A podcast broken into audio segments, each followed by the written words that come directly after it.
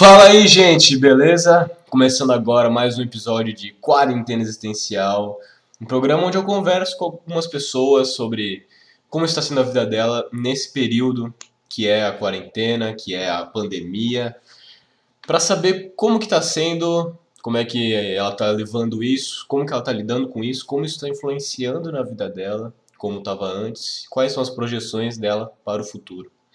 Eu sou o Uriel, estudante do Instituto Federal Catarinense, seu apresentador, atualmente cursando o segundo ano, técnico em informática e bolsista da Rádio FC. E eu estou aqui com a. Oi, gente, meu nome é Alana Brunetti, eu tenho 16 anos. Atualmente eu sou modelo, mas Olha eu só. sou uma modelo new face, então é, é, novo, é novo ainda. Mas eu tô morando em Brusque faz um ano, então eu sou nova em tudo praticamente. Nova até na cidade, nova no trabalho. E New É, Face, nova em tudo. New Face seria nova na área? Olha. O que que seria isso? É, new face seria um novo rosto no mercado, no mercado da moda, né? Porque o mercado da moda ele sempre tá procurando por coisas novas. Então, é sempre um rosto novo que tem que estar aparecendo, sempre um tipo de pessoa diferente. Então, eu sou considerada uma new face por estar no começo da carreira ainda. Então, Ah, entendi. é considerado isso. É, Aí, é esse o termo pro negócio. é, esse é o termo. Você é agenciado aqui em Brusque? Tem é agenciado com alguma empresa de Brusque? É, eu sou agenciada por uma agência de, do Rio de Janeiro, a 40 graus do, do Rio, porque aqui em Brusque não tem agências que são grandes, entre aspas, que podem me levar interna- interna- internacionalmente, desculpa aí minha dicção, mas não podem me levar internacionalmente. Então acaba que fica complicado ficar em uma agência só aqui em Brusque. Então eu comecei a procurar quando eu comecei a, né, a ter interesse em ser modelo, Uhum. comecei a procurar sobre agências eu comecei a ver que tinha a Ford, a Mega Models, que são duas agências que também tem em Santa Catarina, só que é lá em Florianópolis, então acaba ficando meio ruim também de, de ficar indo para lá e para cá. Mas aí eu conheci várias agências do Brasil inteiro e eu vi que a, a 40 graus sempre foi a mais a que mais me chamou a atenção. Então, quando eles anunciaram que tinha um concurso que estava que tava rolando no momento, eu me interessei e fiz a inscrição. Aí, consequentemente, eu fui uma das ganhadoras, uma das cinco ganhadoras, e fui chamada para fazer parte da agência lá.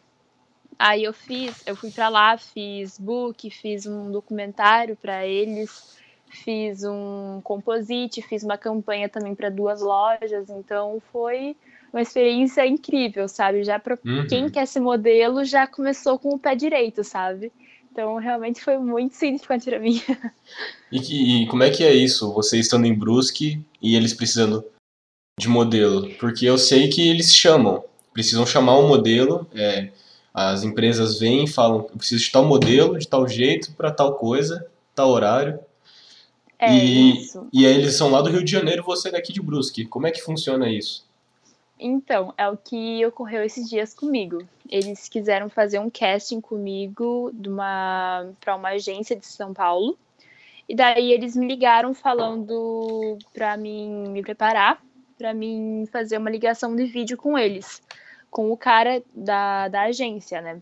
E Uhum. daí eu peguei, me arrumei, eu fiz essa entrevista com eles, eles gostaram de mim e vai assim, sabe? Porque por conta da pandemia, tudo isso mudou. Então, teve essas mudanças até nesses pequenos detalhes. Por exemplo, é, uma lo... tipo a coach.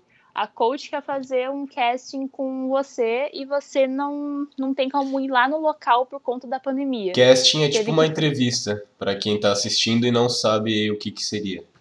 É, um casting. Tem muito termo no mundo da moda que é bem complicado de explicar, mas eu vou explicando. É, casting é o termo usado para uma seleção de modelos ou atores para um trabalho. Então, tem 500 modelos em, em um trabalho que é só para uma pessoa. Então, vai ter que selecionar entre 500 modelos uma pessoa só. Então, esse é o tal do casting. Você tá lá para se mostrar, para falar um pouco de você, para você se apresentar, ver se eles gostam, se é o perfil que eles querem pro trabalho. Independente ou não, pode acabar recebendo um não ali por você não ser o perfil que eles querem. Então, não é uma coisa assim pessoal contigo.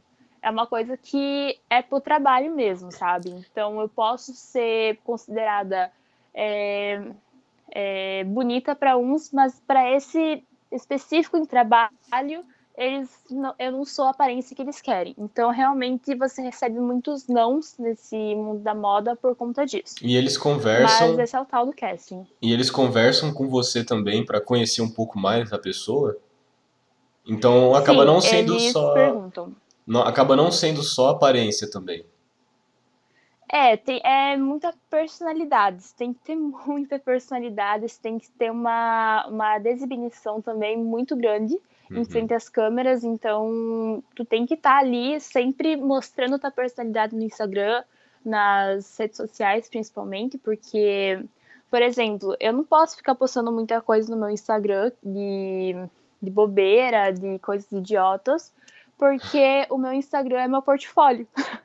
Então, qualquer trabalho, qualquer empresa que vê o meu Instagram, que entra lá e vê e tem um monte de besteira, não vão querer trabalhar comigo, porque é o meu portfólio, entende?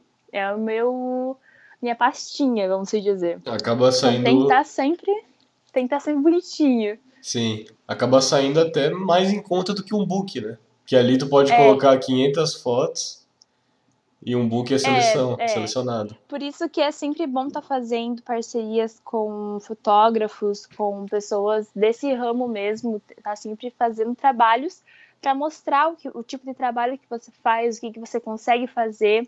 Mas claro que você não mostra a tua personalidade real ali, porque se você tá ali fazendo um trabalho, não é você que tá ali, né? Não é a tua personalidade É o tá você, tra- é você a- traba- É eu trabalhador. né? montada. Sim, É, eu montada uma personagem, como dizem. para pro que eles Então- precisam, né? É, por exemplo, eu tenho 16 anos, eles querem uma menina de 18 ou de 20 anos. Eles vão me parecer mais velha nesse trabalho. Então, realmente, não sou eu que tô ali, é a minha outra personagem, sabe? Então, é muito legal trabalhar com isso também. Também tem muita. é, envolve muito esse negócio de ser ator, atriz, porque você tem que estar sempre é, trabalhando com personagens. Sim. Ah, a, a- tal empresa quer você desse jeito. Você tem que encarnar ali o, negócio e Sim. tem que estar desse jeito, entendeu? E tem que estar Então é disposta a fazer legal. isso. É, por exemplo, é, as empresas gostam muito de fazer a coleção de inverno no verão e de verão no inverno. Uhum. Então tem que fotografar abaixo de 2 graus, roupa de, de, de, de verão, um biquíni, Sim. vamos se dizer, no frio dos infernos e, e vai lá. Vai lá na praia fazer isso e tchau, nem reclama. E no verão, mesma coisa. Tu tem que fazer no verão roupa de inverno, então tu não pode suar, não. Tu tem que estar lá bem plena. Até porque é questão. Até porque se você ficar cheio de não me toque, eles vão lá, te cortam, pega outro, né? Então, É, pra eles não tem esse É. problema. Nossa, é muito isso. Olha, uma coisa que eu aprendi com a saída no Rio de Janeiro é que foi minha primeira experiência de trabalho real, sabe? Porque aqui Uhum. em Brusque eu só tinha feito dois trabalhos, que foram no começo, quando eu decidi ser modelo. Então, eu não tinha uma real experiência de como era. E no Rio, a maquiadora me falou que modelo é um, é um manequim, né? Basicamente um manequim, está lá para ser mandada. Você não pode mandar, você não pode querer mandar, você tem que estar lá para ser mandada e para ser E tá aberto a que você tem que sugestões. fazer. É, sempre tem que ouvir as pessoas falarem, é, tanto críticas ruins como críticas boas, porque nesse mundo da moda o pessoal pega pesado, viu? tem que te dizer. Podem te chamar de gorda na tua frente, podem falar que ou que você tá muito magra na tua frente, então tu nunca vai estar satisfeita com aquilo que Uhum. você tá no momento. Então você tá sempre procurando o teu melhor, a tua melhor versão. Então, a cada dia tu tem que estar lá correndo, correndo, correndo atrás do que você realmente quer para conseguir alcançar o que cada loja, o que cada trabalho quer, né? Então é complicadinho essa parte. É, mas como todo trabalho envolve seus é, afazeres, né? Sacrifícios, Sacrifícios. né? Isso, sacrifícios. E, e por que, que você se interessou pelo caminho da, de ser modelo? Olha, desde pequena sempre me falavam, ah, ela você tem que ser modelo, você tem que trabalhar como modelo e não sei o quê, porque eu era magrinha e alta, né? Uhum. Eu sempre fui magrinha e muito alta. Eu com 12 anos, eu acho, é, não tava no sexto ano por aí, já tinha 1,72 de altura, então sempre fui a mais alta da turma. Bem alta Isso pra era idade. muito né? engraçado. Bem alta. E aí sempre me falavam isso e eu sempre falava, não, eu quero ser advogada, eu quero ser psicóloga, eu quero ser outra coisa. Porque eu achava que ser modelo, assim, era uma coisa meio sem graça, que se importava com aparência, sabe? Uhum. Então, é aquela, aquele pensamento de Victoria's Secret, sabe? Tem que ser perfeita aos olhos de todos e, nossa. Então, eu nunca me interessei. Aí, quando eu faltava um ano, mais ou menos, para vir para Brusque, para me mudar para Brusque, eu comecei a me interessar. Eu comecei a pensar, não, mas talvez eu queira seguir essa coisa assim só para ver, né, como um hobby Uhum. ou como algo do tipo. E eu comecei a me interessar. Comecei a falar com a minha mãe, mãe, vamos ver numa agência para ir ou algo do tipo. E tá, a gente pensou, quando a gente se mudar para Brusque, então a gente vai ver sobre tudo isso. Só que chegando aqui, deixa eu pensar, deu um mês e meio, deu dois meses, pronto, já chegou a pandemia com tudo. Então, nem deu tempo de conhecer tudo, não deu, não deu nem tempo, assim, de, tipo, ver agências aqui também. De fazer então, essa pesquisa, né? é, então eu deixei quieto, deixei de lado, assim, e nem me interessei mais por isso. Aí eu fui chamada para fotografar para a loja de uma amiga minha, uma colega de, da escola, e eu fui, né, como que não quisesse nada, e eu fui lá para fazer essas fotos. Só que eram fotos externas, que eram fotos assim, é, com a luz natural do dia, né, não é aquela coisa de estúdio. Algo mais Mas- caseiro, né? É, foi com uma câmera mais simples, então não era nada profissional. Era só realmente para a loja da minha amiga. Sim. Aí é, a gente foi num estúdio que eles deixaram pra gente ir, né? E eles estavam fotografando algumas fotos para para negócio aqui de Brusque. É, web para negócio web, ou coisa assim o nome. E nessa época eu pensei, né, vamos lá, né? Vamos ver o que, que, que é isso aí. Eles Você não sabia muito também como é que era, né? É, eu não sabia, eu não fazia ideia o que, que era isso aí também. aí eles começaram a explicar pra gente o que, que era, né? Daí a, uma das fotógrafas pediu meu contato pra entrar em contato comigo pra ver se eu podia fotografar pra eles. Porque eles gostaram de mim, gostaram da minha aparência e que estavam faltando algumas modelos pra fotografar com eles. Então eles me chamaram. Então se passou, acho que. Deixa eu lembrar, acho que se passaram uns três dias mais ou menos. E eles me chamaram pra mim ir lá ver como é que funcionava os modelos, como é que se fotografava, né? Pra ter uma noção básica mais ou menos de como que era. Eu fui e já quiseram me colocar para duas lojas, então já logo em seguida, no dia seguinte eu tive que ir lá às seis da manhã em ponto, lá na perto da, da universidade aqui, aqui no centro, não lembro agora o nome. Como é que é o nome? Unicel? Ai, isso, bem essa aí. a gente foi no estúdio que tem ali e seis da manhã eu tinha que estar ali pra, é, pra me maquiarem e até as lojas chegarem, que é umas oito da manhã mais ou menos elas chegavam. E daí começou a loucura. Eu tive que fotografar de manhã umas 70 peças de roupa, Meu Deus. seguidas, seguidas. Então foi muito intenso. E como é que é dentro do setting? Como é que é a loucura dentro do setting? De, de fotografia, nos camarins ali, Olha. maquiando, pessoal, um monte de É uma modelo ali. doideira. É uma doideira. Assim, não era muito modelo por, por conta da pandemia, né? Uhum. Mas é doideira porque modelo se troca na frente de qualquer um ali, se maquia na rapidez, enquanto as lojas ainda estão fazendo a preparação das roupas. E tu tem que ter é, disposição para estar tá ali durante 12 horas fotografando. E, claro, eu voltei para casa com um calo no pé de tantos assaltos altos. Meu Deus do céu, foi terrível. Mas, assim, mas foi uma primeira, mas foi mas foi uma primeira experiência é, muito válida, né? É, foi foi muito bom para mim ver como é que é, se era realmente isso. Então, assim, quando eu terminei as, as peças de manhã, eu fui almoçar e logo depois a outra loja chegou pra gente fotografar as outras roupas. Nossa, foi uma loucura também. Acho que foi umas 60 peças de roupa. Tipo, tudo no mesmo. No mesmo. No mesmo. 72 estúdio, de sabe? manhã, 60 à tarde. Isso, nossa, era uma doideira. E daí era mais uma modelo que tava fotografando comigo de tarde.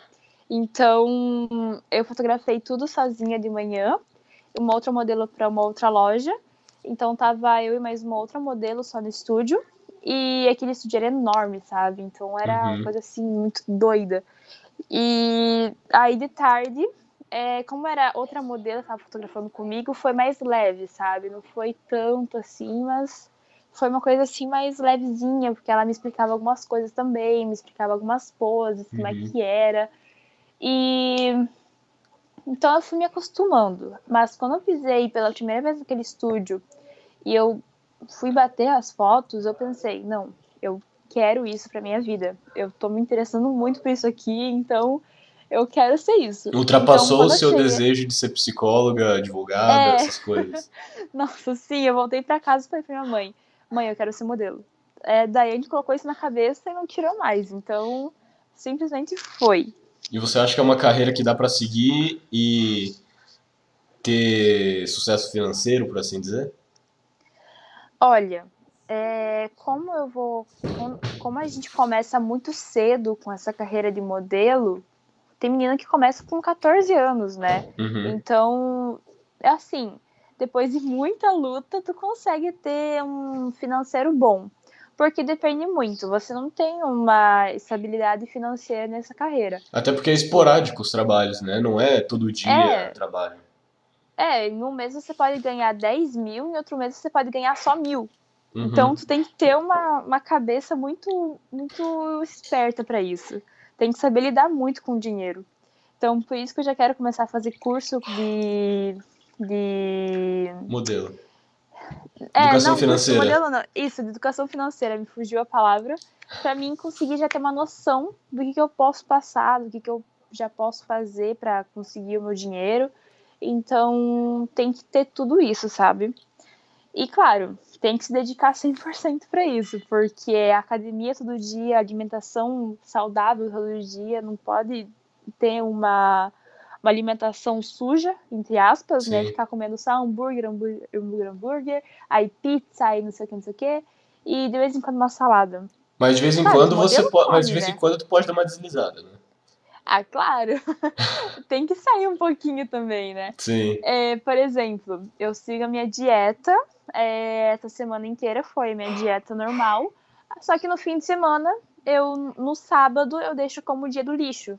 Então, no sábado eu como o que eu quero, sem ficar contando muita coisa, sem ficar contando calorias, sem ficar contando assim, ah, uma salada aqui, uma salada aqui, uma, uma arroz aqui, um feijão ali.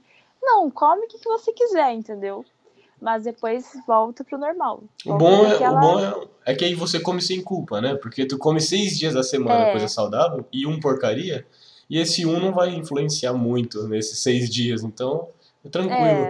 É, é, foi muito difícil no começo eu começar, porque durante esse começo da pandemia eu acabei engordando, porque eu pensei, poxa, vou comer de tudo que eu quiser agora, porque, né, tô nem aí.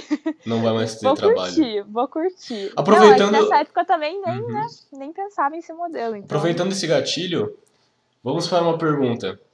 Como é que estava a sua vida antes da quarentena e do corona? final de 2019, começo de 2020, na questão psicológica, é, questão de amizade, família, como é que tava tudo isso para você? Olha, como eu me mudei de cidade, cara, foi bem intenso para mim, porque eu pensava que quando me mudasse para cá eu não ia ter nenhum amigo, nenhuma amiga, que eu não ia ter ninguém para contar. Então eu sempre fui muito ansiosa nesse sentido de, de arrumar alguém algum amigo aqui em Brusque para mim conviver, né? Uhum. Mas quando eu saí de Beltrão, de, da minha cidade antiga. E fi- isso fica Eu- em Santa Catarina mesmo?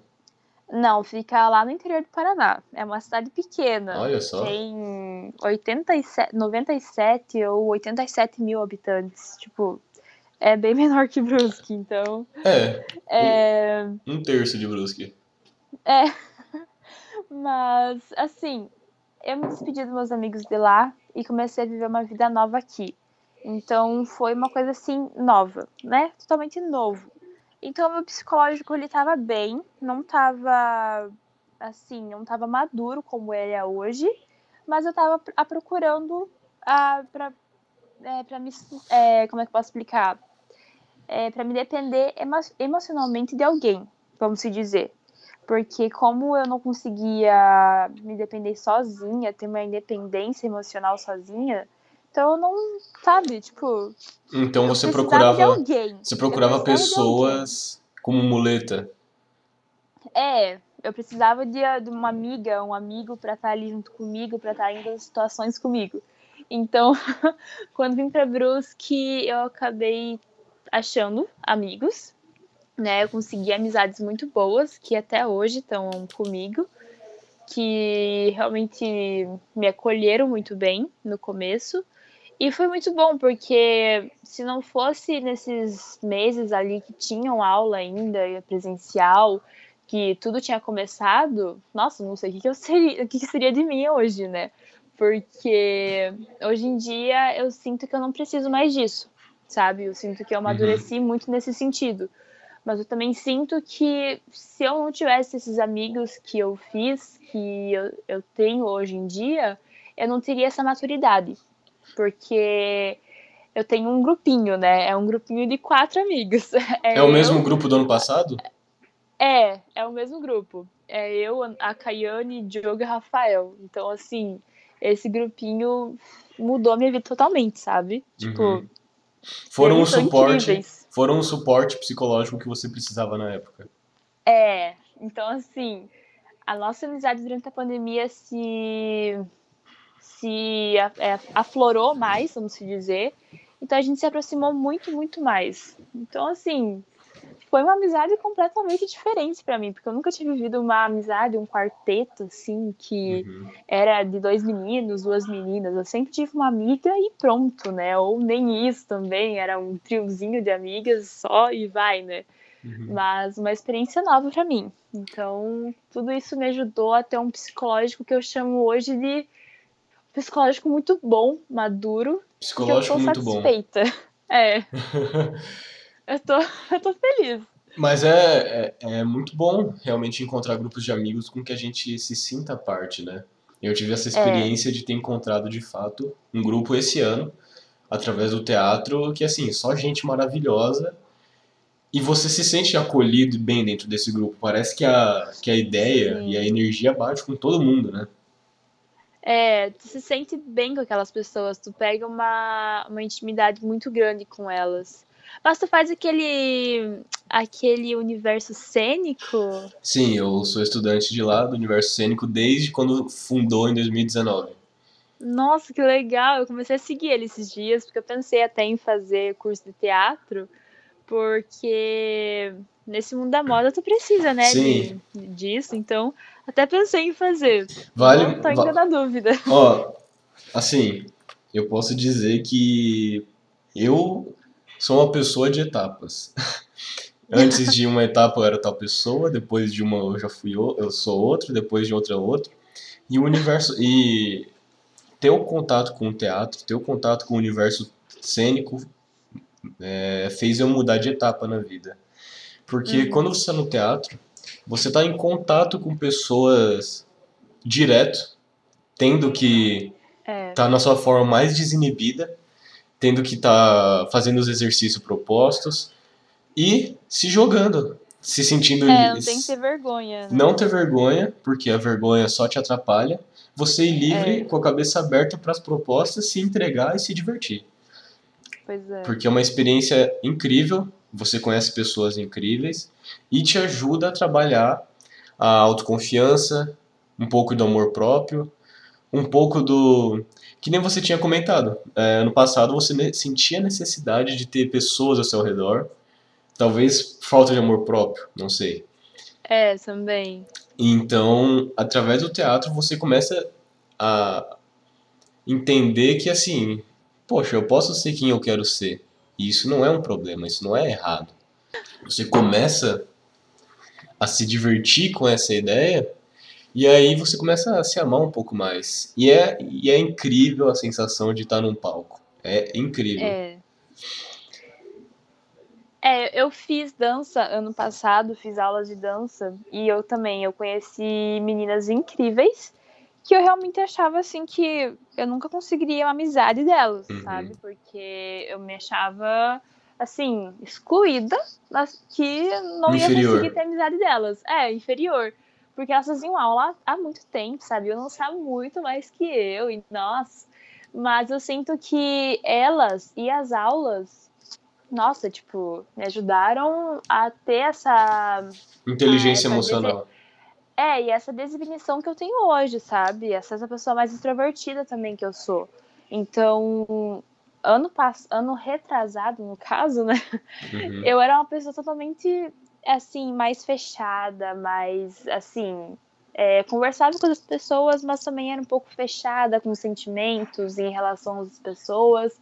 E eu sinto que a dança e coisas mais artísticas me ajudaram a, a sair dessa bolha, sabe? É uma forma de Então, autoexpressão. É, é uma forma que você encontra de se expressar, que você consegue ser você mesma sem ser julgado. Sim. Então isso é maravilhoso. E, e é interessante também que traz novos tipos de confiança pra você. Porque conf- tu tem a confiança de estar num palco apresentando pra até 10 pessoas, você se sente se sente a euforia, mas apresentar pra 300 pessoas, por exemplo. O É. quão incrível não é. E ser modelo, é. e ser modelo já é um outro tipo de coragem. Tá na frente das câmeras, tá, tá desfilando. Eu comecei a fazer curso de modelo esse ano, então eu tô aprendendo, né? É, Tá tendo uma noção? é, tô aprendendo a ter essa noção e sei que no final do ano vai ter um desfile gigante é, pela Look 70, não sei se você conhece aqui de Brusque. Ah, sim, conheço. Tô fazendo curso por ali e ele, ele vai, Aham. vai ter um, um puta desfile no final do ano e aí é outro tipo de, de confiança que tu adquire, né? De estar ali no palco, de Pois saber é. que você tem que estar dando o melhor de si, se mostrando da melhor forma possível e de que as pessoas estão ali te, te analisando o tempo inteiro e que você precisa estar focado. É, tu tem que estar sempre no teu melhor estado também, né? Porque, é, no começo ali, quando eu pensei em começar a ser modelo, eu fui chamada também por uma produtora, não foi por uma agência, foi uma produtora. E eles falaram, ah, final do ano vai ter uma um desfile, igual o que você está fazendo. Vai Uhum. ter um desfile que vai ser apresentado para agências e biriri bororó. Aí eu comecei a fazer aulas com essa produtora. Eu me dei bem, eu soube mais o que, que é ser modelo, tive mais noção também. Mas basicamente tudo que eu sei sobre ser modelo e tudo que eu sei sobre moda foi em livros, em vídeos do YouTube, foi nas pesquisas que eu fiz, e foram muitas E pesquisas. vivendo. E, Porque, e e vivendo. estando ali no meio, né? É, porque, cara, eu aprendi muita coisa só por rede social, só Uhum. por YouTube. Então, assim, a, re- a internet hoje serve pra basicamente tudo que você quiser, né? Então, que correr atrás do, do jeitinho que você tem ali, entendeu? Do- as coisas que você tem, você tem que correr atrás com isso. Então eu comecei a pesquisar muito, muito, muito, a estudar poses, a estudar como se comportar em frente às câmeras, como que é uma, uma rotina de modelo, se é realmente isso que eu quero, é, agências, produtores, é, designers. E foi por isso que eu me interessei no mundo da moda também, né? Porque antes eu não tava nem aí pra isso, e Uhum. hoje em dia eu sou muito mais focada nesse mundo do- da moda, como em ser modelo também. E que é legal pra Assim. caramba sair bonito por aí, né? Convenhamos. a autoestima sobe lá em cima. Mas, assim, eu não penso em fazer uma faculdade de moda, sabe? Uhum. Eu não penso em focar só na moda. Até porque. Eu penso em ser uma psicóloga, sabe? Até, sim, até porque moda também é diferente de modelo, né? Moda é, É. mais voltado para a questão de fazer roupa, confecção e tudo mais. Isso. É, realmente, tipo, é, aquela produtora ali que eu tava, eles até me perguntaram se eu queria ser Miss. Assim, Miss Brusque, Miss não sei o que, Miss Santa Catarina. Só que eu realmente não me encontrei nessa parte de ser Miss. Uhum. Porque Miss é totalmente diferente de ser modelo. Então, são duas coisas totalmente E opostas. o que, que é ser Miss? Olha, ser Miss não é só você estar ali pra tirar foto, pra tirar, pra ser, pra desfilar, enfim. Tu tem que ter uma personalidade muito maior do que você sabe tirar foto. Você tem que saber também muitas coisas de ao mundo, o que está acontecendo no mundo, pra você saber falar, né, Pra fazer outras coisas também. Tem que ter também muita vontade de ser voluntária para várias coisas também, porque eu sei que isso precisa. Então, assim, tu tem que ter muito mais especialidade em outras coisas do que a modelo tem que ter, entendeu? Porque a modelo tem que ter, é, tem que ter a mente focada em saber fazer poses, saber fazer é, 70 poses para 200 fotos. A Miss não. A Miss já é uma coisa mais focada na beleza dela, na, na personalidade dela. Seria um outro estágio. modelo. É, seria uma coisa assim muito mais além do que só foto e propaganda. É muito mais além. Então, realmente eu não me encontrei nessa área. Mas é, eu, eu considero ser Miss mais difícil do que modelo. Claro que os dois têm suas dificuldades, entra mas muito- eu considero ser mais, mais Complexo. dificinho, né? É, mais complexo. E aí a Mas- cobrança em cima da aparência é maior ainda, né? Que você, Se É. você já tem por causa de ser modelo, você teria mais ainda por causa de ser Miss. Olha, é, existem dois tipos de modelo, né? Não, na verdade, existem vários tipos de modelo, mas eu considero dois tipos de modelo que é assim. A, fotografi a de fotografia, né? De propaganda, de Uhum. fotos normais, e a de desfiles, que é considerada modelo internacional, que é aquela modelo reta. Aquela modelo que não tem quadril, não tem muito quadril, que não tem peito, muita bunda, sabe? É aquela modelo assim, sequinha, magérrima. É, é um padrão, né? modelo- Que precisa ter É. pra seguir um desfile, É que, pra que não assim, fique muita disparidade, né? É, o que você tem que fazer? Tu tem que chamar a atenção da roupa, não em você. Então, num desfile, você tem que apresentar a roupa, não você. Já Uhum. a Miss, não, né? Ela tem que mostrar ela e não a roupa. Então, por isso que eu considero duas coisas totalmente opostas. Porque a Miss tem que ter curvas. Tem que ter mais bunda, mais peito, mais, mais aquele quadril arredondado. Então, assim, tem que ter uma cinturinha finíssima também, né? Já a modelo não. A modelo ela tem que ser só reta, tem que estar dentro das medidas do jeito dela. Sim. Então, por exemplo, a modelo pode ter até uma, uma bunda grande, mas ela tem que estar dentro das medidas. Entendeu? O quadril tem que estar 90, a cintura tem que estar 60, o busto tem que estar 80. Então, se tu não tiver nessas medidas, tu pode esperar para alguém falar que tu é gorda ou que você é muito magra. Então é, é essa dificuldade, sabe? Mas aí também Tá tem. sempre nos padrões. Mas aí também tem a, é, diferentes tipos de é, para que se usa um modelo e também depende do trabalho que você está fazendo, né? Por exemplo, é, É. aula passada eu descobri sobre o showroom, né? Que é de que é esse de você estar desfilando para para as pessoas Pessoas. verem, tirar foto, não, verem, comprar, né? Os compradores e tudo mais. É um desfile mais, é, Técnico. mais privado. É, é mas é. Isso. É, mas a questão do desfile é que, por exemplo, só pode menina, mulher, menina acima de 1,70, homem acima de 1,82 e tem que ter é, tal de estatura 1,75 na verdade, não é nem de 1,70. É, É, 1,75 pra ter uma 1,75. noção. e 1,82. Mas, caso tu queira ser modelo de fotografia, então tu só precisa estar adequado é. pro que eles querem. É, é por isso que, ó, por exemplo, eu fui chamada para essa agência para ser uma modelo internacional. Então eu tenho que entrar nas medidas padrões internacionais, que é o quadril 90 e tal, e o, a cintura 60. Então eu tô lutando para entrar nesse padrão para mim conseguir já ter trabalho interna internacionalmente. Mas isso sabe? não pode te desenvolver algum tipo de autocobrança, algum tipo de autocobrança que pode acabar sendo meio destrutivo para você? Olha, no começo eu fiquei muito paranoica, sabe? Com dieta, com ai, tem que ir na academia, ai, tem que fazer isso, aquilo, outro. Porque eu não via resultado em mim mesma. Eu não via uma medida reduzir alguma coisa do tipo, a minha, meu peso na balança é, diminuir. Então eu comecei a ficar muito mal comigo mesma. Eu comecei a ficar assim, péssima, sabe? E só que durante esse tempo eu comecei a ver mais vídeos, a pesquisar mais, a me especializar mais nesse assunto de nutrição também, porque envolve tudo isso, né? Envolve tudo uma, um negócio por trás. E a sua então, aparência também ajuda, né? Querendo ou não. É. É, é, depende muito da genética da pessoa também. Por exemplo, eu tenho quadril largo.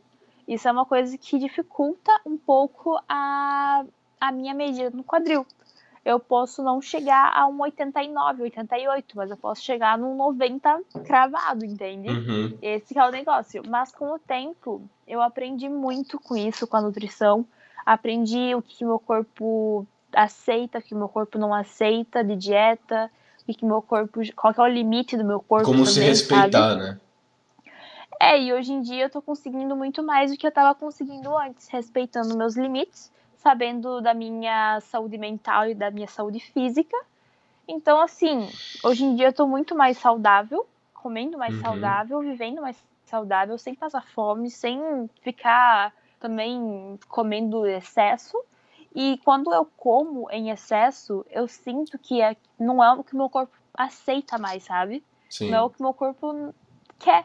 Então, Seu assim, tipo de alimentação mudou, né? Seus gostos é. mudaram, é... já que você já se acostumou Nossa. com outra coisa. mudou completamente, por exemplo. Eu não como mais um McDonald's, vamos se dizer. Eu, hoje em dia, acho que. Nossa, faz séculos que eu não como McDonald's, mas. E nem sente vontade. Não sinto vontade, porque eu realmente troquei por coisas que meu corpo aceita. Por exemplo, salgadinho poxa, acho que já faz um ano que eu não como. Desde que eu comecei tudo isso, não come mais, sabe? Pipoca também. Nossa, tem muita coisa que eu não como mais, porque realmente eu não sinto falta. E quando eu como, não é o mesmo prazer que eu, que eu sentia antes, sabe? Sim. Então, assim, eu ainda sou louca por chocolate, eu adoro comer chocolate, mas não é a mesma coisa de antes. Então, assim, tem tudo isso que muda, sabe? É uma reeducação alimentar e faz muito bem para a saúde. Então, tá de boa. É, então só tem a ganhar, né? E aí acaba é. entrando num outro ponto que você acaba tendo que se adequar é, corporalmente falando para que você se torne um padrão de beleza, né? Por assim dizer, padrão de beleza do é. mercado. É. Isso influencia na sua, no seu dia a dia, por exemplo, como as pessoas te olham na rua, como seus colegas te olham na escola, como as, se as pessoas Sim. te veem, tipo, meio mal, tipo, nossa, ela é bonita demais, não, acho que eu nunca vou ser amigo dela, ou ela é bonita demais, eu odeio ela, coisa do tipo. Olha, eu mesmo, antes de ser modelo, as pessoas já me achavam um cara de nojenta, sabe? Então eu sempre fui aquela pessoa que eu era muito julgada é, antes mesmo de me conhecerem. Uhum. Por exemplo, quando eu entrei ali na, na escola que eu tô atualmente eu fui muito julgada por ter uma cara nojenta ou por, sei lá. Nojenta em que sentido? Não... Só para as pessoas é, conseguirem entender essa gíria. Assim, de ser antipática ou ser muito. Ai, para com isso, tempo. Metida. muito. Metida, isso, uhum. a palavra correta seria metida, sabe? Então tem muito esse pré-julgamento das pessoas, né? Que é basicamente natural, que todo mundo tem um pré-julgamento de alguém uhum. antes de realmente conhecer ela, mas hoje em dia, assim, eu não sei se eu realmente ainda sou julgada assim, mas a minha autoconfiança, ela mudou, sabe? Ela é muito mais. Eu, eu, eu tenho uma autoconfiança muito maior do que eu tinha antes, e isso me ajuda muito mais, porque, por exemplo, alguém falou mal do meu cabelo, vamos dizer. Eu não tô nem aí, porque realmente eu sei que meu cabelo, pra mim, tá bom. Que meu cabelo tá bem hidratado, tá bem cheiroso, vamos se dizer. Então eu não tô nem aí se a pessoa falou que meu cabelo não tá bom, Uhum. sabe? Então eu deixo, de, deixo assim, sai, sai. Não quero saber o que, que você falou. Não ligo pra Mas sua agora- opinião, porque eu É, sou sabe- linda. Porque, É, eu porque eu sou eu e eu tô feliz com isso. É, o narcisismo nessas horas ajuda, ajuda muito. Mas os meus amigos, eles brincam bastante comigo. Ai, por que, que você anda desfilando? Algo do tipo, sabe? Porque eu acabei pegando tanto essa autoconfiança e fazendo com que eu ando, eu ando com mais confiança, eu não ando toda desleixada, sabe? Eu não tenho aquela postura assim mais morta, eu tenho aquela postura reta e Presença, né? Que traz, tra- traz uma presença. É, que tem aquela coisa assim, bonita de se ver, sabe? Não é aquela Aham. coisa assim feia de andar assim, ui, sabe, com preguiça. Sim. Então, isso ajuda muito. Por exemplo, eu antes da pandemia também, eu não tinha aparelho nos dentes. E eu, durante essa pandemia, ali em outubro do ano passado, eu coloquei a Invisalign, que é um aparelho invisível. Então, nossa, minha, a minha autoconfiança para sorrir, nossa, aumentou muito, muito mais. Porque, como é um aparelho invisível, ele tem resultados mais rápidos, sabe? E, sem se Uhum. preocupar também com o aparelho nos dentes, né? Então, foi uma coisa assim que me ajudou muito também. Então, tem tudo um, um pacote, sabe? Mas que isso- ajuda. Não, pode terminar de falar. É, só isso mesmo. Mas isso no fim não pode também acabar te tornando prepotente, achando que você, ah, eu sou mais bonita que as outras pessoas, eu sou mais, eu sou superior por causa disso, acaba Essa tendo é também. a parte de, de ser você mesma. Você tem que ter autoconfiança, você tem que ser autoconfiante, mas você também tem que saber que você não é a, a última bolacha do pacote, né? Uhum. Existem pessoas que podem ser melhores que você, que podem ser muito maiores que você, só que você não pode ficar achando que essa pessoa é muito maior que você. Você também tem que ficar tipo, não, ela é do meu nível, ela tá aqui junto comigo, ela é uma pessoa normal igual eu. Então, assim, não se deixe rebaixar por causa que as outras pessoas façam que, com que pareçam que elas sejam maiores, mais poderosas, mais, é, mais elegantes, mais, sei lá, Uhum. né? Enfim, dependendo do- da situação. Então, tu tem que parecer que tu tem que tu tem muito mais autoconfiança, que tu tem muito mais é, poder de si mesma, para as pessoas acharem que você realmente é aquela pessoa assim, tipo, nossa, é essa pessoa que eu quero ser, é essa pessoa aí que eu vou me inspirar para ser, sabe? Acaba se tornando um exemplo. Então... Oi? Acaba procurando se tornar um exemplo de pessoa, né? É, Através é, das suas a atitudes. modelo, por exemplo, a modelo é considerada um, um exemplo para as pessoas, né? Ela é um manequim que tá ali, ela é a pessoa que tem que ser perfeita aos olhos de todos. Uhum. Claro que ninguém é perfeito, ninguém vai ser perfeito, né? Isso não existe, nunca vai existir uma pessoa perfeita, mas você tem que ser a melhor versão de ti. Você não pode ser aquela pessoa que se acha melhor que todos, tem que ser humilde, né? Tem que ter a humildade, claro. Mas você também não pode se rebaixar por qualquer um, sabe? Por exemplo, ai, é, aquela modelo ali tá se achando a melhor pessoa do mundo. Vou me rebaixar por causa que ela acha isso. Em um trabalho, isso pode afetar a tua autoconfiança e pode fazer com, com que você seja né, aquela pessoa simples, não tem aquele brilho próprio, sabe? Que faz a, a, aquele trabalho chamar a atenção de ti, assim, que aquela, aquele diretor de, de casting olhe para você e pense, não é ela que eu quero no meu trabalho. Então tem tudo isso por trás. Tem que ser humilde, tem que ter aquela autoconfiança, tem que ser, tem que ser legal com todos também, porque tem tudo isso, né? Porque se você for arrogante em um trabalho, vixe, teu nome no mercado tá, tá sujo. Tá É, porque eles conversam Então, entre eles, né?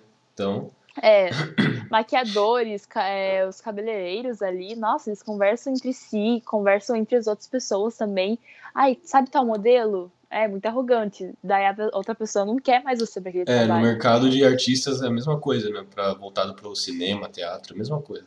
É, é, esse mercado de modelo e artista, é, de atores, Uhum. atrizes e afins, é, é muito parecido nesse lado, né? Porque é um mercado que você tá trabalhando com a sua imagem. Então, qualquer coisinha co- é, ali feita errada, foi, se sujou o teu nome. Então, é complicado ter que lidar com tudo isso. É, É uma buscar, pressão. buscar se tornar uma pessoa boa, né? É, a melhor versão de ti. Exatamente, a melhor versão de si mesmo. E quais foram os efeitos do surgimento da quarentena na sua vida? Olha, cara, eu não sei porque tudo que eu passei na quarentena, na, na quarentena só me trouxe coisas boas, sabe? Então eu Uhum. não posso dizer, ai, só me trouxe coisa ruim, foi péssimo, a quarentena foi ruim pra mim, não sei o quê. Porque se não fosse a quarentena, eu não teria feito as fotos. Se não fosse pelas fotos, eu não queria ser modelo. Se eu não, se eu não quisesse ser modelo hoje em dia, eu nem sei, eu nem sei o que eu estaria fazendo, sabe? Então, eu acho que Provavelmente nada. coisas boas. Provavelmente é, nada. provavelmente nada. Eu estaria aqui plantado no quarto agora, ou falando com a minha mãe, conversando com a minha mãe, é, fazendo alguma coisa da minha, da minha vida. E como é que foram essas Porque- mudanças? Não, pode terminar Olha, de falar olha. antes. É, não, ali, é no sentido assim, que eu já teria procurando outros trabalhos. Porque Uhum. nessa idade a gente já começa a querer o próprio dinheiro, querer a se encontrar, né, nesse mundo, ter parte nesse mundo. Então tu já começa a querer a se envolver em outras coisas, além de ficar só na curtição da vida e tal. Sim. Então tem tudo isso, sabe? Mas qual é a pergunta que você fez? que eu já esqueci. Como é que é, modificou, né? Quais foram os efeitos da quarentena? Mudou muito Olha- a sua vida de antes pra quarentena pra depois? mudou, mudou tudo basicamente, né? Mas é como eu falei, não foi ruim, foi coisa boa. Uhum. Então foi uma mudança que foi para de bom para melhor. Porque eu tenho certeza que se não tivesse feito a quarentena, que não, se não tivesse acontecido a quarentena, muita coisa seria diferente na minha vida. Por exemplo, a minha relação com meus pais mudou também muito, então tem tudo isso, né? Porque eu tenho certeza de que todos que ficaram com os pais durante essa quarentena se aproximaram muito mais, né? Então tem, tem tudo essa Como é que foi conhecer também. eles melhor? Olha, meu pai, ele sempre trabalhou em casa porque ele dá cursos online. Uhum. Então, eu sempre fui bem próxima do meu pai. Minha mãe também, ela sempre foi dona de casa. Então, sempre a gente sempre foi bem juntos. Mas durante essa quarentena, eu e minha mãe começou a assistir mais séries juntas, mais filmes juntas. Meu irmão também ali. Então, sempre foi aquela coisa assim, é, mais aquela relação de melhores amigas, eu e minha mãe, sabe? E nessa quarentena aumentou muito mais, sabe? Então, a gente antes tinha uma relação de mãe e filha, hoje em dia a gente tem uma relação de melhores amigas. Então, é, evoluiu para melhor, né? Como eu falei, meu pai é a mesma coisa. Então, é, é essa relação que eu tenho com meus O pais. que é incrível, porque a, os- a família é um dos pilares da vida, né? A família, É. os amigos, é, o trabalho, relacionamento são pilares da vida e que se você É. tem ali o alicerce da família destruído, acaba influenciando negativamente nos outros. Logo, é, se, e se é bom, São eles que são eles as primeiras pessoas que começaram a me apoiar nessa carreira de modelo, né?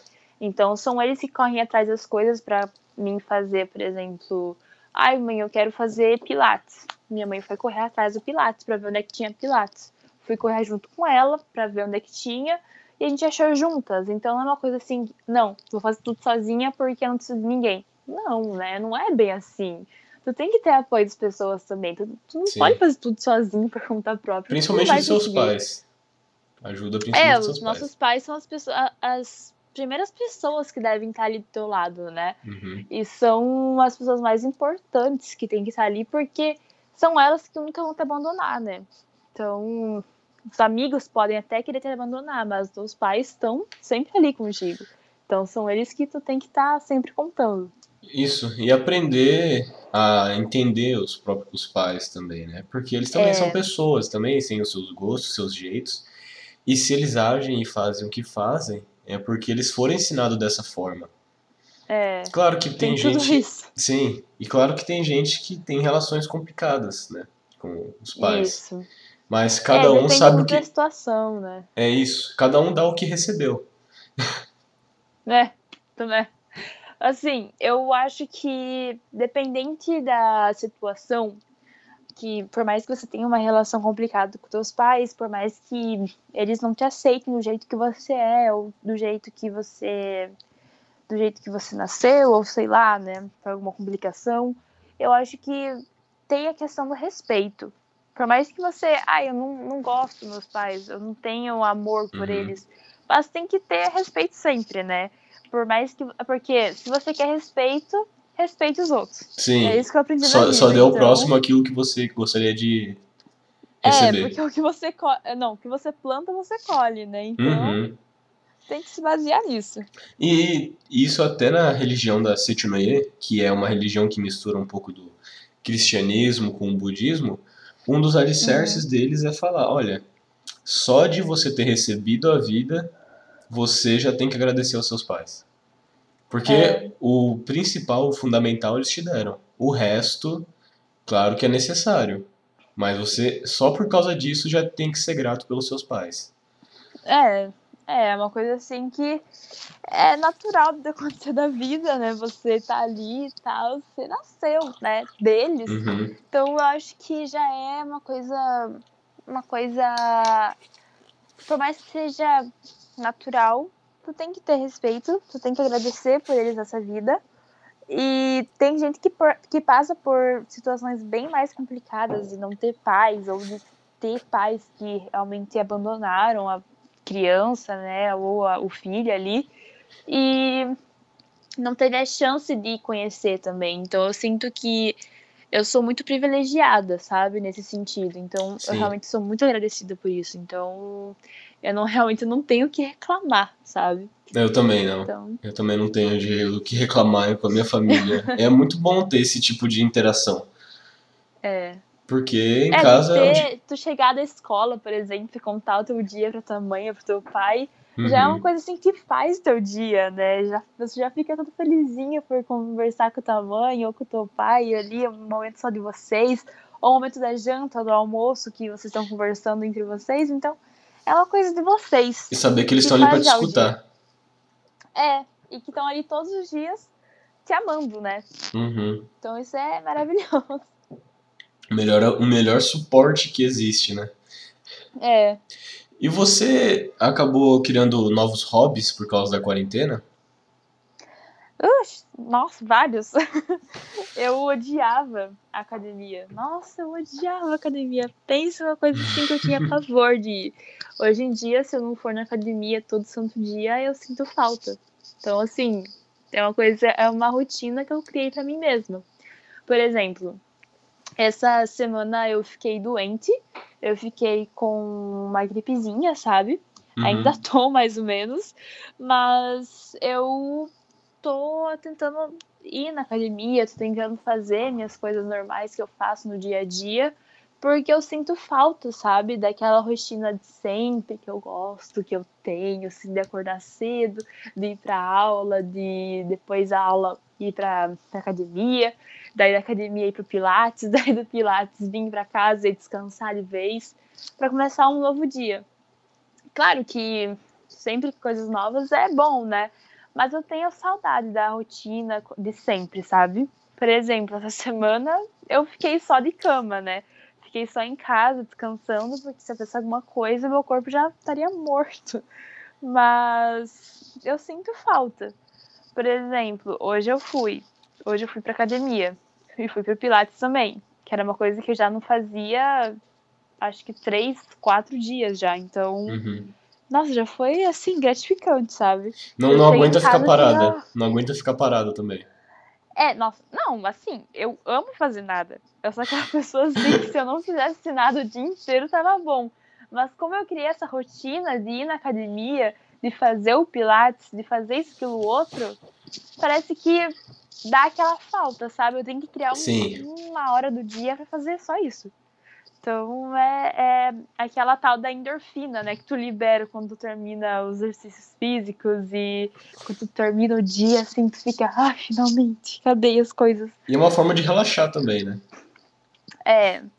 Olha, é o que o Pilates faz, né? Que o Pilates é aqueles exercícios mais leves mas é para relaxar. É tipo uma meditação, uma yoga, mais uma coisa leve, assim. Uhum. Então, eu acho bom ter esses exercícios mais leves na vida, para você relaxar, ter a mente mais focada só para você em um momento, ou relaxada só para relaxar mesmo, para desligar do celular, para focar em outras coisas, sabe? Então, tem que ter esse momentozinho do dia só para você. Então, para se cuidar, né? É muito importante. Então, é, é necessário sempre ter esses pequenos momentos. É. E, e o Pilates, você acha que é uma forma de realmente relaxar, se conectar consigo mesma e trazer uma calma ali de espírito, por assim dizer? É, eu faço a academia antes de ir pro Pilates. Então eu já faço um cardio antes de ir pro Pilates. Uhum. Fico lá fazendo uma hora de academia, mais ou menos. Aí quando vou pro Pilates, eu tenho aqui momento de. Ai, vou descansar agora. Agora eu vou ficar mais naqueles exercícios leves, porém que, assim, tu vê a diferença no teu corpo, sabe? Mas tu não não é aquela coisa pesada que tu fica lá suando que nem um uhum. porco, assim, cansado e não sei o quê. Que é igual a academia, né? Então é um momento mais relaxamento para alongamento. Então é maravilhoso. Pilates é uma coisa assim que eu realmente me encontrei. Então eu adoro. É uma forma de se conectar consigo mesma? Ou Sim, com certeza. Com certeza, porque tu tá ali é, naquele momento de relaxamento, de alongamento, onde você se concentra em uma coisa, porque você tem que ter concentração no Pilates. É um momento de equilíbrio também, que você tem que ter muito equilíbrio em vários, é, em vários exercícios. Então, você tem que estar tá lá sempre focada nisso e tem que estar tá sempre no tinindo lá os músculos também. Então, tem que estar tá certinho ali. É saudável. E conversa. Tu começa a conversar com as pessoas, então, assim, vai lá. Faz amigos, é saudável, relaxa é. e é tranquilo. E é, a mente. quando tu volta pra casa, tu só pensa em sentar no sofá e relaxar. Então, é maravilhoso. É, é um relaxamento atrás do outro. É, até por causa da, da academia, né? Quem não quer relaxar depois é. de uma academia ou algo do tipo. Nossa. Meu Deus do céu, eu só penso em, em sentar no sofá ou assistir alguma coisa. e pensando nesse um ano e meio que passou, como é que tu acha que tá a sua vida agora? Olha, no momento eu tô focando mais em entrar nas medidas, né, pra, pra mim ir pro Rio de Janeiro, pra mim ficar lá por um tempinho, pra ver se tem trabalho pra fora do Brasil então, no momento, a minha vida está mais focada em trabalho. Trabalho, trabalho, trabalho. E focada no estudo, claro, no estudo do colégio ali, né? É, eu foco também bastante em atenção para meus amigos, porque eles também são um dos meus pilares. Então tem que ter esse, esse negócio também, né? Sim. Então, a minha vida é baseada em relação em estudo no colégio, também como no trabalho, e foco em entrar nas medidas. Então tem tudo isso, sabe? Que eu você... tento focar. E você acha que por estar trabalhando, isso facilita depois para você entrar, por exemplo, numa faculdade particular? Isso alivia esse peso ou você pretende fazer o Enem ou coisa do tipo? Olha, eu pretendo fazer o Enem se eu já estiver trabalhando, já estiver com a vida ativa nesse mercado, eu pretendo fazer o Enem mais para frente. Mas uhum. se eu não uhum. estiver é, trabalhando ativamente, tendo trabalho só aqui e ali, pretendo já fazer o Enem quando acabar o colégio ou ali pelo terceirão já mesmo, né? Sim. E já tentar alguma coisa para tá já um caminho meio andado também. Então, mas eu ainda tenho muita dúvida do que eu quero fazer.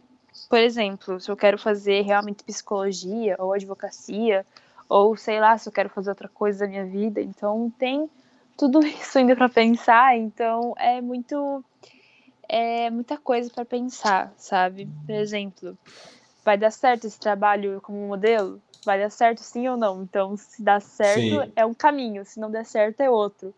Ah, vai dar certo tal coisa, é um caminho. Se não der, é outro. São então, possibilidades, né? Isso.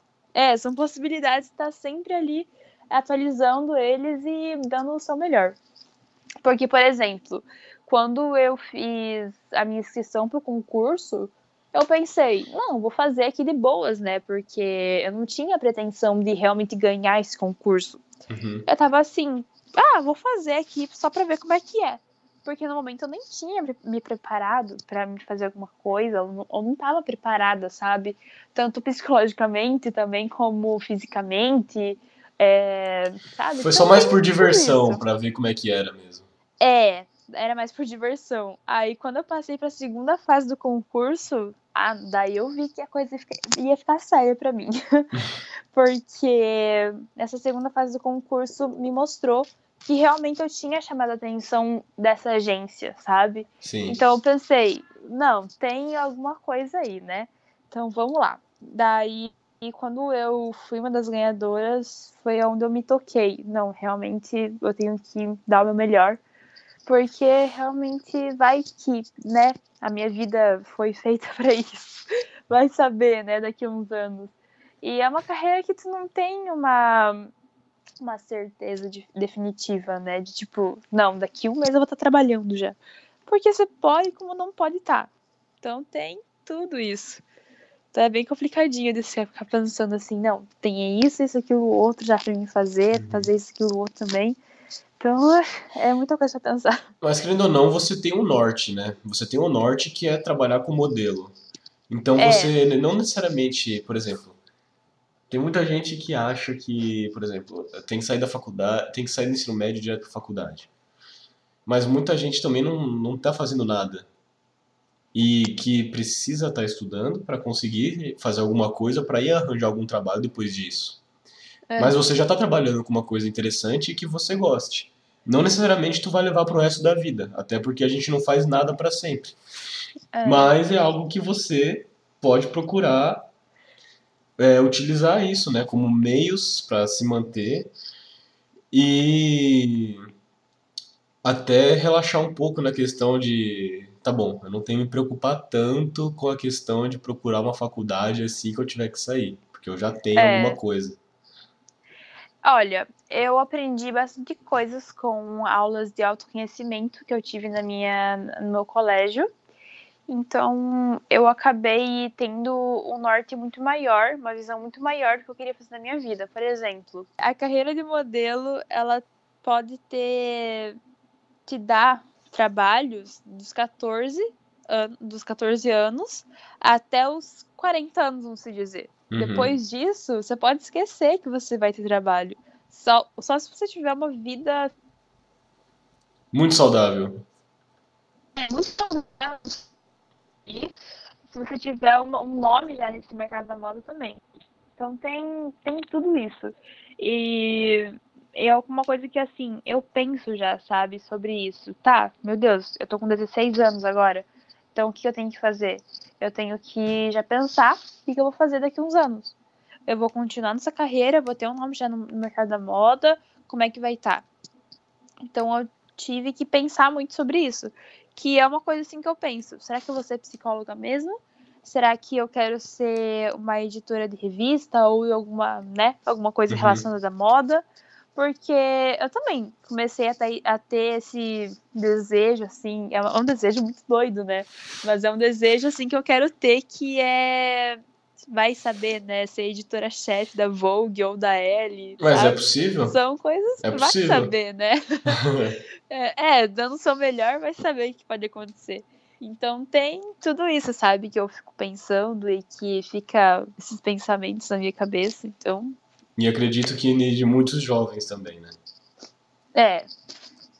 É. Porque, olha, uma coisa que eu tenho que dizer é que antes de, de eu começar a pensar em ser modelo, eu tinha muito medo do que eu ia fazer depois que saísse da escola.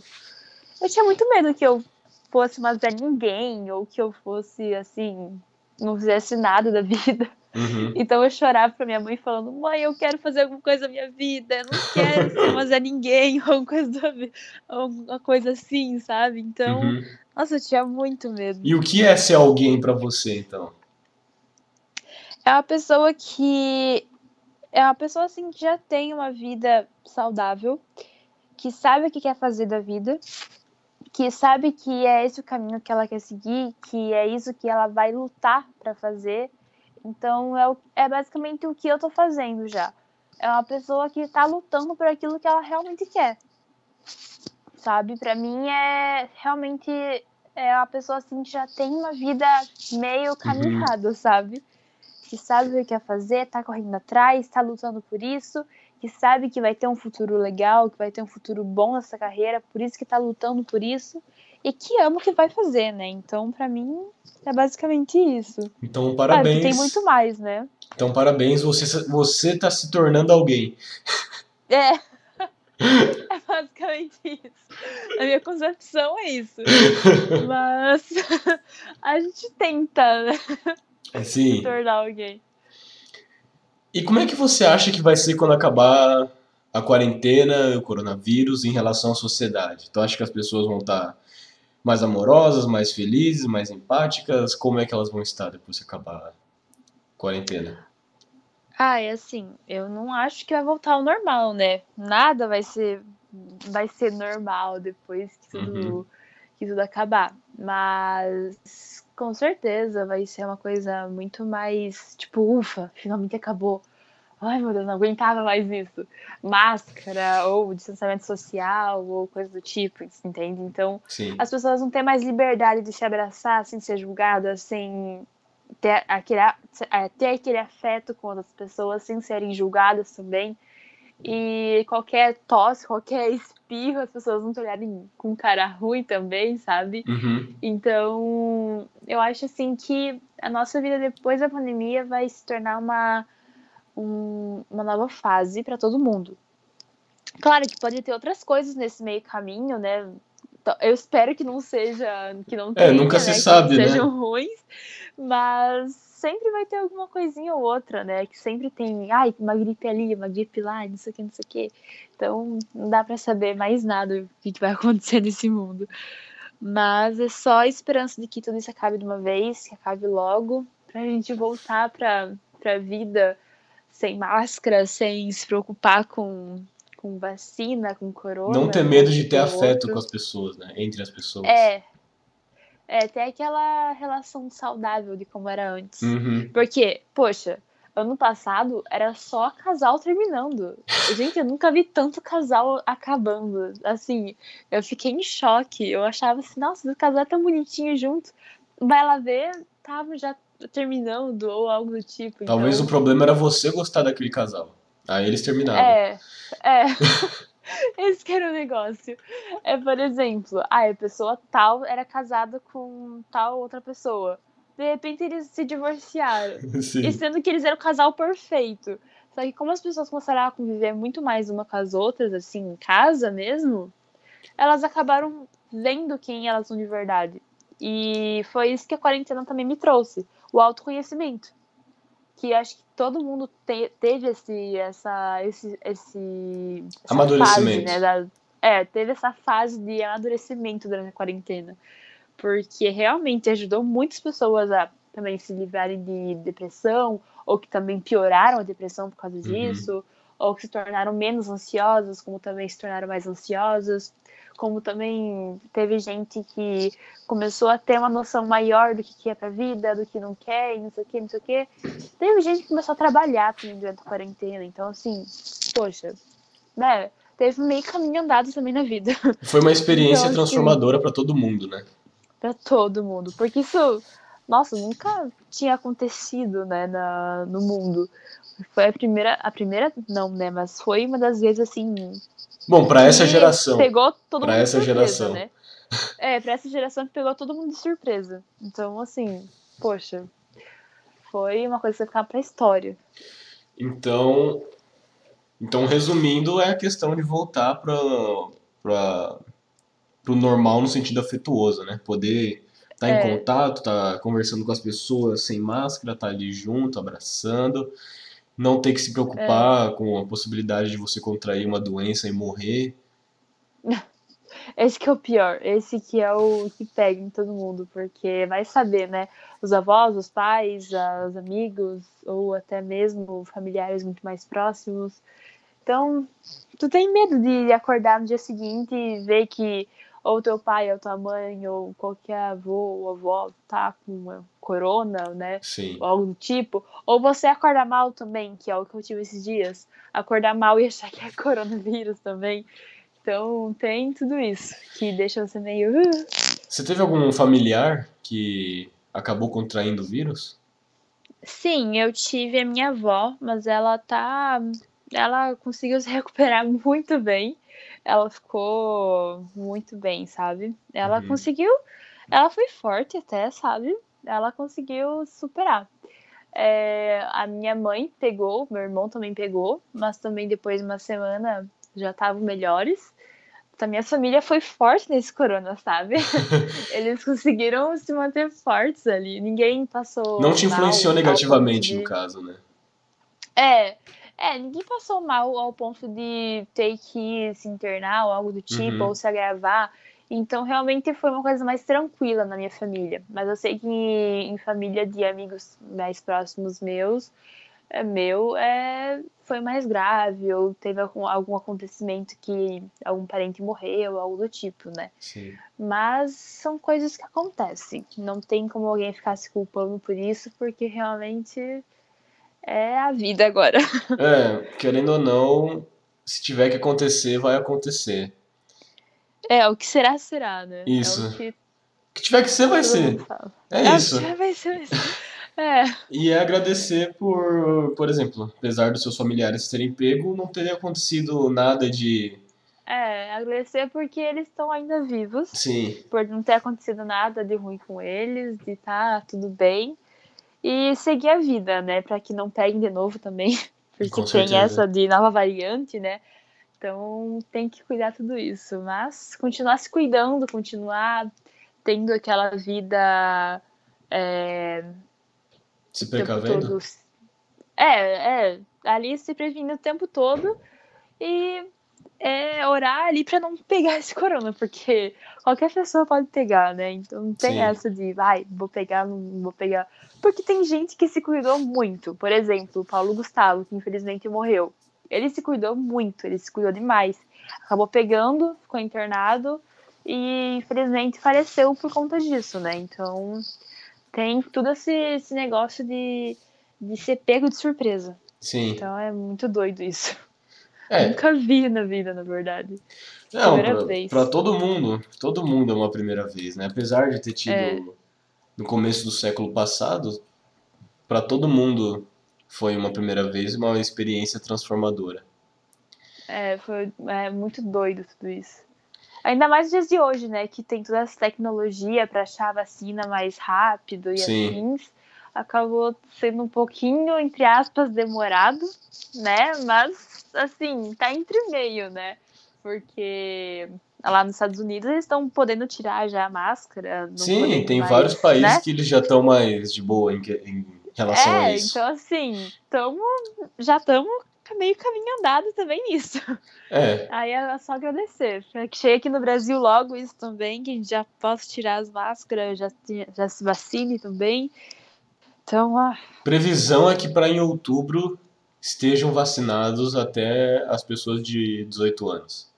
Então vamos é. torcer para que o ritmo acelere para que isso aconteça mesmo, né? Amém. Meu Deus, eu não quero nem pensar nisso.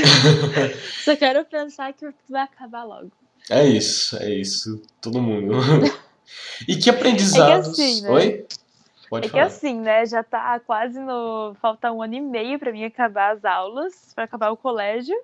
E passei o ensino médio inteiro só com, esse, com essa pandemia. Então, uhum. realmente é uma memória assim que eu quero que fique pra vida inteira, né? Tipo, poxa, meu ensino médio. Achei que ia ser, tipo, High School Musical. A melhor fase da vida, mais... né? É.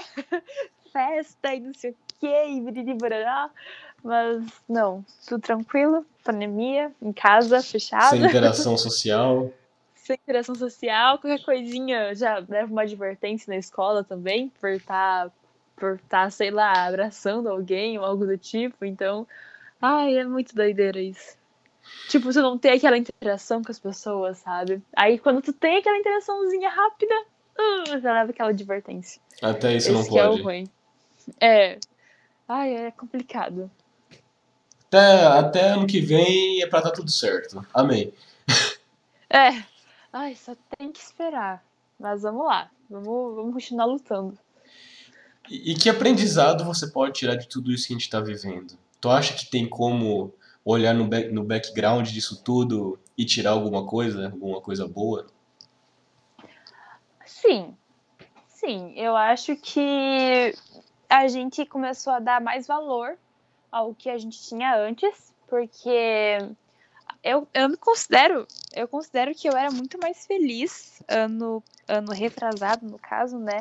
Quando não tinha essa, essa pandemia, uhum. porque realmente eu tinha aquela interação com as pessoas com meus amigos, que eu tinha aquela interação de dividir comida, dividir bebida, dividir a água na escola, por exemplo. Sim. Que era doideira isso, meu Deus do céu. Dividir a garrafinha de água com 10 pessoas diferentes, sem ter medo de pegar alguma coisa. Então, é, eu sinto que tudo isso vai trazer, trou não vai trazer não, trouxe à tona essas memórias pra gente e a gente para pra pensar assim, poxa, que momentos legais que eu tive na minha vida.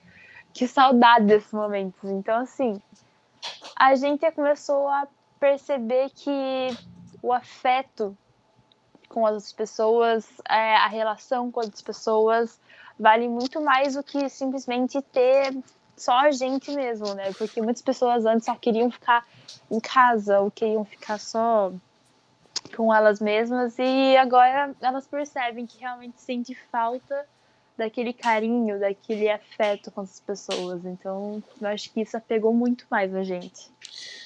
Ou, resumindo, então, seria que agora as pessoas acabam se tornando mais afetuosas, né?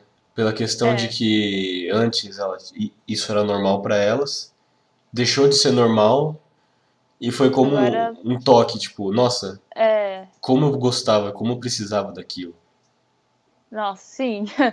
É, porque tu acaba sentindo falta. Porque a gente é ser humano. O ser humano precisa, obviamente, uhum. de um carinho, né? De uma atenção. O ser humano um gosta de pele com pele. É, quem que não gosta, né? Tem essa questão. Então, é realmente uma coisa que pegou em todo mundo. Mas acho que é isso que me ensinou, né? Que eu comecei a passar a dar mais valor e deixa eu pensar, é, a dar mais valor às pessoas também. Por exemplo, pessoas que você viu que estava é, tudo bem antes da pandemia, de repente pegou o corona e infelizmente faleceu. Uhum. Você não teve tempo com aquela pessoa o suficiente para passar tempo com ela ou para conversar mais com ela, para abraçar ela, e você perdeu ela, vamos se dizer. Então, assim, eu comecei a dar muito mais valor para as pessoas por, por conta disso, sabe? Por Sim. não saber o que, que vem amanhã. Então, tudo isso deixou de ser uma coisa assim, normal, se passou a, passou a ser uma coisa mais. Meu Deus, vamos se tocar aí, né? Estranho. né? É, começou a se tornar uma coisa mais específica, vamos dizer. Então, para resumir. Mas, é. Então, para resumir, a gente pode dizer que é a questão do afeto, as pessoas vão se tornar mais afetuosas, porque o ser humano precisa de afeto, e também a importância, dar mais importância para os pequenos momentos com as pessoas, porque é. você nunca pode, você nunca vai saber o que pode acontecer amanhã. É, basicamente isso, porque é o que mais me pegou no, no caso, né? Eu não sei as pessoas, né? Eu não sei, tipo, você, o que, que pode ter o que trouxe à tona para você. Mas para mim o que mais trouxe à tona foi isso, né? Porque para cada pessoa é uma coisa diferente. Sim, com certeza. É basicamente isso. Até porque cada pessoa vive sua realidade, vive suas experiências, vive suas verdades. Então, é. cada um tem sua visão do mundo, né? É, é. Cada um tem sua experiência, né? Vai saber. A minha mãe pegou corona, mas ficou bem a mãe de tal pessoa pegou corona e ainda está internada. Então, pode ter tem esses, essas duas realidades diferentes. Sim. Então, acabam sendo bem diferentes as experiências. E nenhuma visão está errada. Todas estão certas das suas maneiras, de, através das é. suas visões. É. E são momentos difíceis que a gente está passando. Então, cada apoio, cada coisa que boa que você faz se torna uma, uma coisa gratificante, né? Uma coisa grande, vamos se dizer. Com certeza.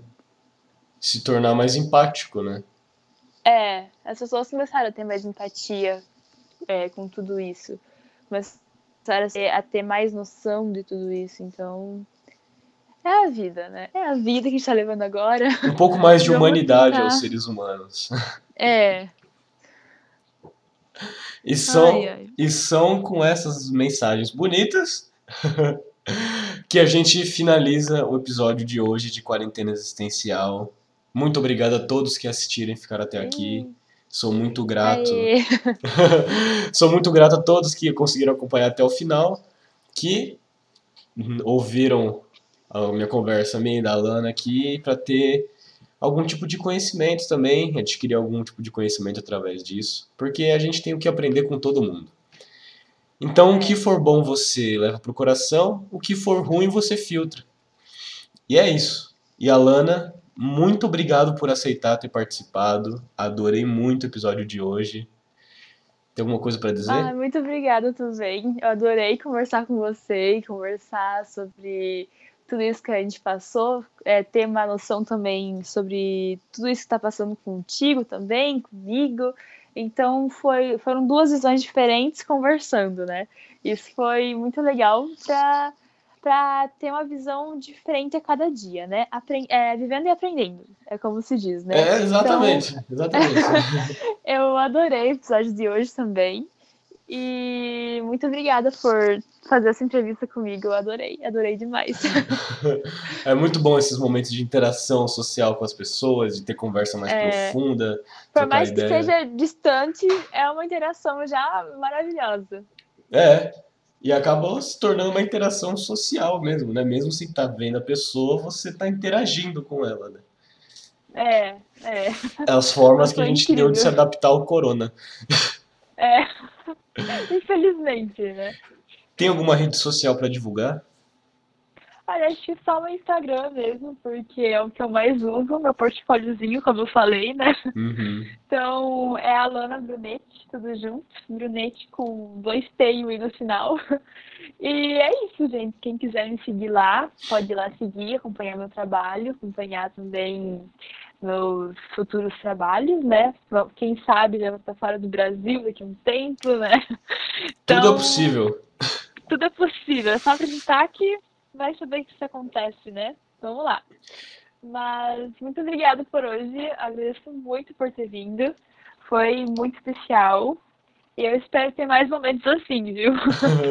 Com certeza vamos falando, vamos mantendo esse contato e mais pra frente trocando outras ideias. Então vão lá, gente, sigam a Lana Brunetti, com dois T's e um I no final, que ela posta nos stories sobre os trabalhos que ela está tendo, sobre, sobre algumas dicas de vez em quando, sobre o que como está sendo como tá sendo durante o processo lá de é, casting, de casting, essas coisas. De todos os trabalhos.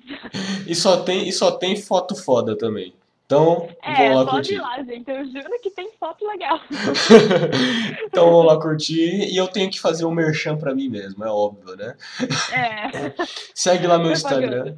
Segue lá meu Instagram, o, Uriel Nunes, onde eu posto toda semana os episódios que vão ter de quarentena existencial, posto fotos, troco uma ideia com o pessoal no, nos stories, posto algumas coisinhas lá. E também acompanhe o blog da Rádio do IFC Web. Se você estiver vendo pelo próprio site, o blog é aqui mesmo. Então, acompanhem que eu escrevo vários textos para cá. Já tenho mais de 13 textos publicados aqui nessa plataforma. Então, dê uma lida para ver, o que vocês, ver o que vocês acham. Então, de novo, Alana, muito obrigado e até muito mais. Obrigada. Tchau, tchau.